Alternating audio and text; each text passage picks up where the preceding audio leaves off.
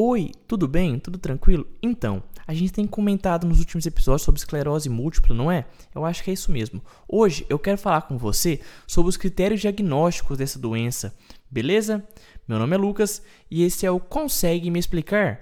Eu, eu convido você, desde esse princípio, a seguir a gente aqui no Spotify ou Castbox seja lá a plataforma que você esteja ouvindo. Clica nesse botãozinho de seguir para você estar tá recebendo todo domingo os três novos episódios do Consegue Me Explicar. Além disso, eu te convido a seguir o Consegue Me Explicar lá no Instagram. O Instagram do Consegue Me Explicar é arroba consegue me explicar underline arroba consegue me explicar, underline. Siga para que você vai estar tá me ajudando e muito lá no Instagram. Mas principalmente siga aqui no Spotify. A gente está quase chegando aos 2 mil seguidores e isso é muito importante para mim. Pensa, duas mil pessoas que acreditam no, no, meu trabalho. Eu não recebo nada por isso. Eu, te, eu falo para você, não recebo nenhum centavo por isso, mas eu faço com muito amor porque eu sei que muita pessoa, muitas pessoas estão sendo ajudadas pelo que eu apresento aqui para vocês. Beleza? Então hoje a gente vai falar então desses critérios diagnósticos mas, Lucas, quando a gente vai falar dessa esclerose múltipla, a gente está falando de uma doença muito antiga. Então já teve critérios diagnósticos mais antigos. Sim, o primeiro critério diagnóstico feito foi lá em 1965, feito por um cara chamado Schumacher.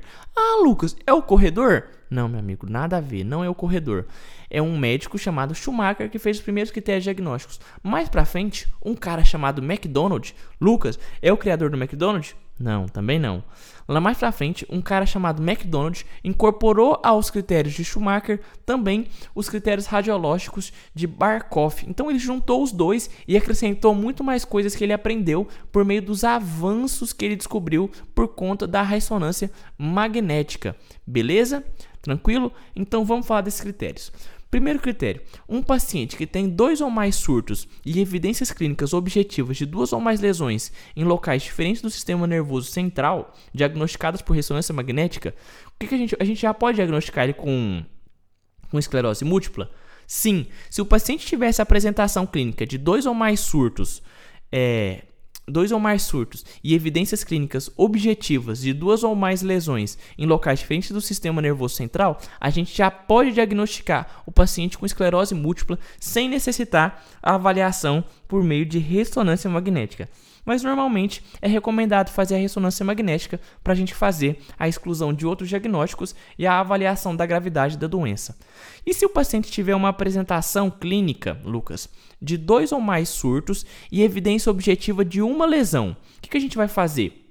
Primeiro, a gente vai fazer uma, a gente vai fazer a documentar a disseminação no espaço demonstrável por alterações típicas na ressonância magnética que preenchem os critérios de Barkov ou se tiver duas ou mais lesões sugestivas de esclerose múltiplas associadas a LCR sugestível ou novo surto posterior acometendo local diferente. Ah, Lucas, entendi.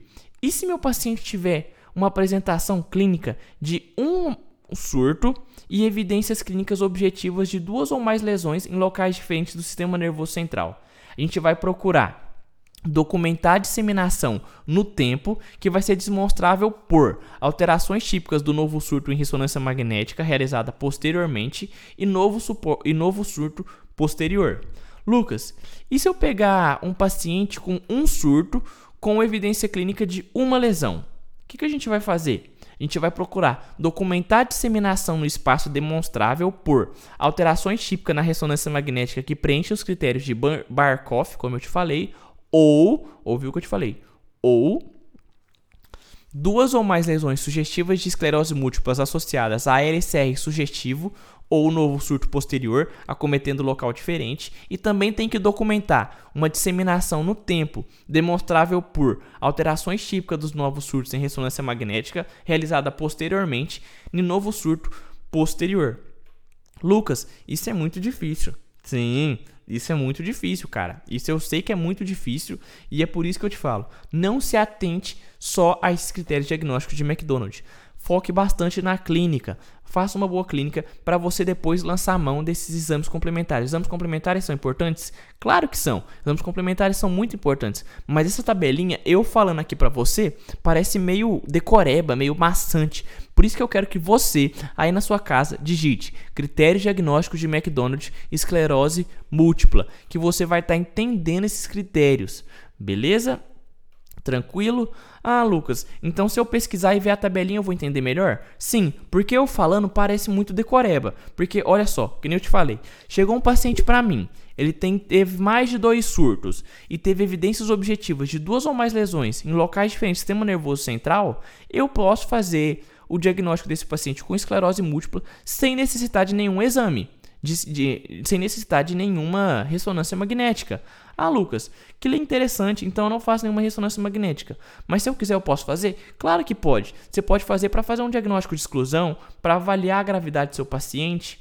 Mas se chegar um paciente com um surto, por exemplo, com evidência clínica de duas ou mais lesões, o que, que eu vou ter que fazer? Vou ter que documentar a disseminação no tempo e que vai ser demonstrável por alterações típicas do novo surtos em ressonância magnéticas que vão ser realizadas posteriormente no novo surto posterior. Está percebendo? Parece muito decoré, parece muita loucura. Então, se você abrir aí na sua tela os critérios diagnósticos de McDonald's, você vai entender melhor do que eu vou estar tá falando com você.